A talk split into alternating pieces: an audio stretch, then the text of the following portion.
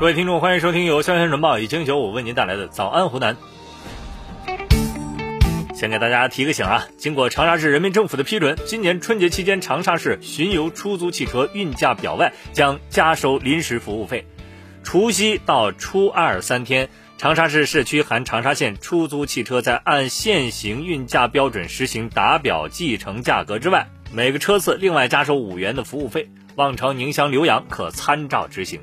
以下内容我们点个赞。近日，湖南一所高校成功当了一回别人家的学校，网友纷纷感叹，简直是太暖心了。受到疫情的影响，湖南理工大学的河北籍学生小贾无法返乡过年。为了让学生在异地也能感受到过年的温情，学校为其准备了千元补贴、免费住宿和送饭上门的服务。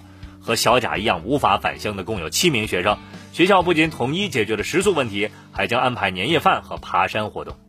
以下内容我们围观一下。二月二号，长沙南站一位独自抵达的五岁女童引起了工作人员的注意。原来，女孩的父亲在深圳过安检的时候，因为行李忘在了候车室，取行李时错过了开车的时间。呃，结果他女儿啊独自一人乘车先行来到了长沙南站。工作人员发现之后，将小女孩带到服务站进行安抚，并且为小女孩买了汉堡、薯条，直到女孩的父亲赶来与女儿团聚。很多人常常感叹成年不易啊，怀念年少童真的时光。比如下面的这个小男孩看见奶奶杀鸡的时候的表现，哎，可能真的是一个孩子才有的反应。近日，安徽的宿州正在房间写作业的十岁男孩听见鸡叫的动静，立马就出来了。看见奶奶正在院子里杀鸡，小男孩痛哭不止，要求奶奶把血倒回去，还哭着说：“呃，即使花一百万，我也要把鸡给他救活。”随后呢，把杀好的鸡埋在了院子里面。家人介绍，孩子从小就特别心软，每次看到乞丐都要拿点钱给人家。姑姑说呢，每年杀鸡的时候他都会哭，今年啊哭得格外厉害。小时候过年杀了我最爱的一只鸡，我偷偷含泪吃完了。苏州一女子相亲的时候没看中男方，结果红娘竟冒充女方谈了半年恋爱，这是什么操作啊？二十七岁的小婷是苏州昆山人，看着身边同龄人纷纷结婚生子，她也心生羡慕。于是答应了同村李玲的提议，去见了男方钱威。由于没相中啊，小婷就提前离开了。谁知第二年的某天，李玲突然联系小婷，要求她再和钱威见一面。这一见面，小婷才知道自己被人冒充了半年。在警方的询问下，李玲交代自己组织二人见面后，钱威就对小婷很中意。但是因为小婷并无此意，李玲便注册微信号冒充小婷，与钱威发展为男女朋友，并且以各种理由前后索要共十二万余元。最终，李玲被判处有期徒刑四年。动物的繁殖能力再一次惊呆了网友。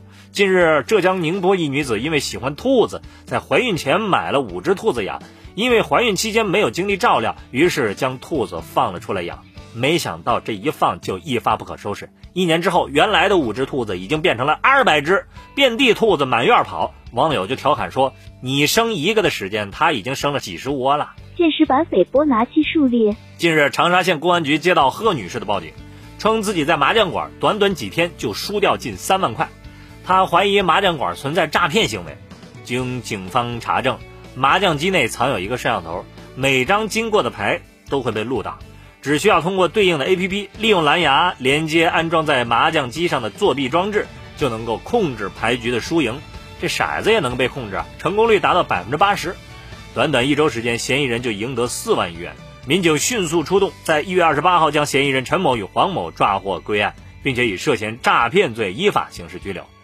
事后，警方对包括贺女士在内的七名聚众赌博人员予以治安拘留处罚。